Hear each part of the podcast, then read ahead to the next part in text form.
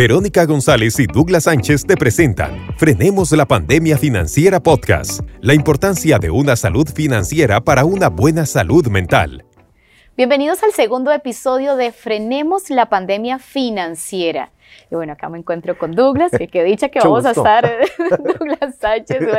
Y también tenemos a Mónica Segura, ella es psicóloga, y es que qué importante cuando entender que somos seres integrales, que no podemos de alguna manera, y a veces lo hacemos pretender, que no estoy bien económicamente, pero física y mentalmente sí lo estoy. Eh, a mí me parece que eso no funciona así, pero Mónica la psicóloga y nos va a ayudar a entender cómo esto se vuelve en esa famosa bolita de nieve que nos va arrastrando a todos, y no solo, no solo como de manera individual, sino a nuestra familia y a nuestros seres queridos también, o nuestras allegados. Mónica, gracias por acompañarnos. No, hasta Y Du, bueno, Du ya lo conozco, entonces a Du ya, Mónica, es más que bienvenido. Exactamente. igual vos, igual vos, gracias por estar aquí. No, muchas gracias. Sí, efectivamente somos seres, bueno, integrales, seres que estamos asociados y conectados con mente, cuerpo y espíritu, ¿verdad? Y somos seres de propósito, que eso es lo importante. Y en este tema financiero, el propósito también este, viene a nutrir nuestra forma, no de hacer, que tal vez el ser humano se enfoca en el hacer, en el hacer, y por eso tal vez tiene ciertos riesgos en su gestión financiera porque el hacer lo lleva a querer, a ambicionar y no pone límite y se desenfoca en el ser, en su esencia, ¿verdad? En lo que tiene que de verdad eh, enfocarse y hacerse feliz en un tema de, realización y no de tener. Entonces a veces eh, nos desviamos del camino. Y yo le llamo a esto como una película que a mí me encanta, que es Titanic, ¿verdad? Titanic tenía un gran proyecto, una gran misión, era un full, ¿verdad? Proyecto que se estaba gestando y un cambio. Tenía una meta, iba a llegar a un destino. Y yo creo que nosotros somos ese proyecto de vida, esa construcción de vida importante que tiene un propósito. Pero Titanic tuvo dos amenazas. Un iceberg y pocos salvavidas. Y nosotros como seres humanos también tenemos amenazas. ¿Cuál podría ser esas amenazas a nivel financiero? Este, deudas y falta de presupuesto y también de recursos. Entonces tenemos que enfocarnos siempre que como seres humanos algo que es muy importante tener es revisemos nuestro recurso interno. ¿Qué tenemos para enfrentar totalmente esos retos, esos desafíos, esos deseos, esos placeres que llegan uno dice, qué chiva ese carro, yo quiero esa casa, yo quiero esa ropa, Sí, pero eso es un deseo. ¿A qué te está comprometiendo? ¿En qué te estás convirtiendo para tener ese bendito selfie con el chuzo de carro? Al final un montón de like, pero al final no te tomas un selfie pagando la deuda. Bueno, pero es que eso es bien interesante lo que, lo que plantea Mónica pero yo no sé si a vos te pasaba, eh, pero los tatas de uno eh, solían ser muy buena paga, ¿se acuerda? y entonces uno aprendía de los tatas que tenía que llegar a pagar mes a mes el polaco por ejemplo, ¿verdad? Porque mucha gente no se compraba ropa de contado, se compraban a través del polaco. Y, yo creo que todavía existen los para polacos. Para estas fechas, no había las mudaditas de diciembre y uno a veces pasaba meses completos pagando las famosas mudaditas y Dios libre no llegara uno a pagarle al polaco porque la vergüenza, a mí me da vergüenza.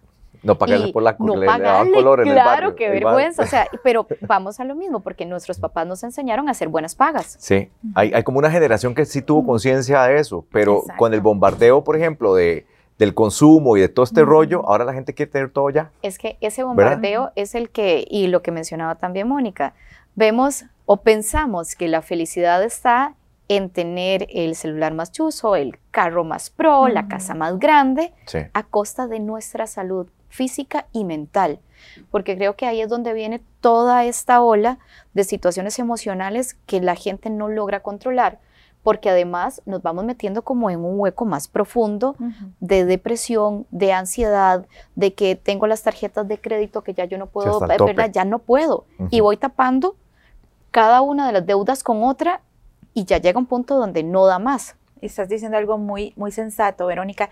Construimos nuestras propias trampas.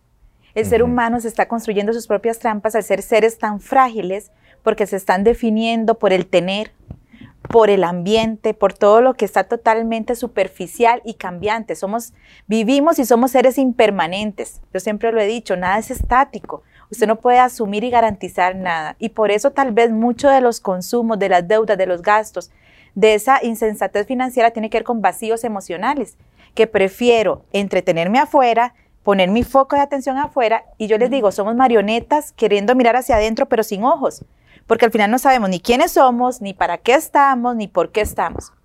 Si usted al día de hoy no sabe quién es, para qué está aquí en este planeta, qué vino a hacer aquí y por qué, entonces usted se va a querer llenar con tapones externos. Y llámese y lo más atractivo es lo material. Lo material, claro, te además es lo más brillante, el material es lo, más fácil, tal. Bueno, fácil entre comillas. Pero uno no podría vivir atormentado, digamos. Eh, cuando uno sacaba su primer crédito, que me acuerdo de hace unos añillos para comprar la casa o para construir la casa, uno no dormía una semana entera, un mes entero, y, y pucha, y si me despiden, y si no puedo pagarlos, todo lo que uno piensa. el, susto en, la, en, el estómago, la ansiedad, bueno, yo le llamo ansiedad. E, esa, por ejemplo, yo que estaba haciendo justamente eso e, en, en, este periodo, yo me levantaba en la noche, y si no puedo pagar, y yo soy súper organizada y trabajadora, y, y siempre busco el peor escenario. Bueno, y si a mí me despiden de acá y me quedo sin eso, y me quedo con, bueno, entonces podría pagarlo con esto, esto y esto. Y hago todo esa, ese análisis de esto en mi mente, pero no deja de ser un tema de ansiedad que, que viene a impactar, con mi parte emocional. Ahora, pero en el caso de Verónica que está comentando esto, ¿cómo empiezo yo a, a tener conciencia de eso, Mónica?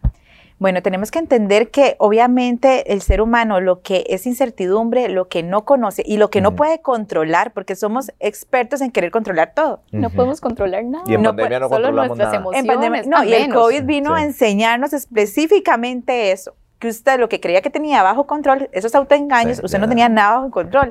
Porque hace mucho te vino el COVID a reflejar que te estabas descuidando en el cuidado físico, en la alimentación, en tus pasatiempos, en tus disfrutes, aún en esa creatividad de todo ser humano. A veces estábamos tan sostenidos en una sola cosa y conformes en una sola cosa que el COVID nos vino a reinventar. y nos hicieron así. Totalmente. La, base. A nivel financiero tenemos que entender vamos a tener retos, desafíos, porque somos seres con propósito, con proyectos de vida. Y qué bueno que esos proyectos de vida te llevan a etapas, a etapas de planificación, de presupuesto, de ahorros, a etapas de asesoría, de obtener recursos. Justamente ayer, mi mamá y mi papá es de Palmares. Entonces, yo tenía que ir a Palmares, mi mamá está un poco delicada de salud y estaba escuchando la conversación en ese transporte público de alguien que estaba teniendo apenas un mes de tener trabajo. Y estaba teniendo una conversación con, con su pareja y le decía, mi amor, yo sé que eh, yo no quiero un chuzo de celular, pero necesito ese celular, pero vea, yo puedo ya obtener el celular. Y como que la pareja seguro le decía, pero apenas estás teniendo trabajo, pero vas a ver, este, luego yo compro la pantalla. y yo decía, Dios mío, tiene un mes, no ha pasado periodo de prueba y ya está queriendo hacer cambios, cada uno es, ¿verdad?, libre de lo que quiere hacer. Pero yo veo autogestión financiera insensata e imprudente no piensa en ahorrar, no piensa en un proyecto, tiene celular, ya quiere cambiar algo nuevo. Entonces hay que tener cuidado con esa gratificación inmediata, con esos placeres que terminan siendo tortura. Yo les digo, tengan cuidado, si usted quiere ese placer y no lo convirtió en un propósito, no lo convirtió en añadidura, sino te convirtió en tortura. ¿A qué precio lo estás pagando? Entonces yo creo que esa conciencia es número uno. Tener claro que somos seres que tenemos que tener proyectos de vida y que el miedo va a estar pero ese miedo usted acompáñelo con inteligencia, con sensatez y sabiduría.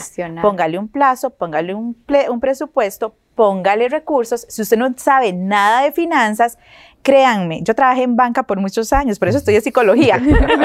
La matemática no va mucho conmigo, pero hay cosas muy sencillas, hay pasos muy sencillos. Usted nada más tiene que entender que no todo es ya, y que también somos seres que tenemos que enfrentarnos a emergencias. El COVID nos vino a enfrentar a lo imprevisto. Entonces, que qué bueno es tener dentro de este amor propio una calidad de vida que nos dé paz y no tortura, que no nos someta a depresiones, que no nos sometan a tristezas, a ansiedades, a impulsividades, que se nos hace una bola de nieve y terminamos siendo toda una avalancha.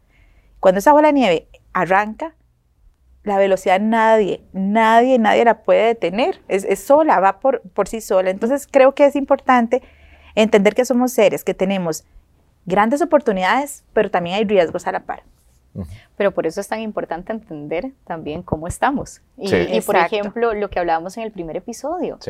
Si esta persona, por ejemplo, que escuchabas que quería comprar esto, que quería comprar el otro, ingresa a pandemiafinanciera.com, probablemente de una manera tangible se va a dar cuenta que no está en el mejor momento para hacer esa inversión. Claro. Porque no va a ser una inversión, va a ser un gasto. Es correcto. Y no estoy en, en, ese momento de mi vida para poder irme en ese camino. Y que es mejor ahorrar y que es mejor hacer otras cosas, pero hay que entenderlo y hay herramientas para hacerlo al alcance de nuestra mano y además gratuitas. Hay mucha accesibilidad. Yo creo que al, al nivel de compras, de consumo, si usted tiene algo y usted se pregunta, ¿puedo vivir sin eso por tres meses? Y la respuesta es sí, no lo necesita. yo estoy de acuerdo. eso, sí que me parece buenísimo. Si usted puede, es una pregunta sencilla, no tienes que saber nada de cómo está, ¿verdad? Toda la economía, la bolsa de valores. Hay preguntas tan sencillas que nos da una prudencia de vida que no tiene que ver con tanto eh, tabla dura, digo yo, habilidades duras, no, no significa tanta inteligencia, es meramente esa sensatez de decir, yo puedo vivir sin eso por tres meses. Si la respuesta es sí, no lo compre. Ahora pregúntese, ¿cómo me acompaño yo en las emociones? Que esa es la parte que a mí más me encanta, ¿verdad? Que yo cuando trabajo con ese tipo de personas a nivel financiero les digo, ¿cómo te acompañas en la felicidad? Porque no solo la tristeza aparece, o sea, en la felicidad tenemos que tener cuidado. Cuando estamos muy felices queremos comprar de todo.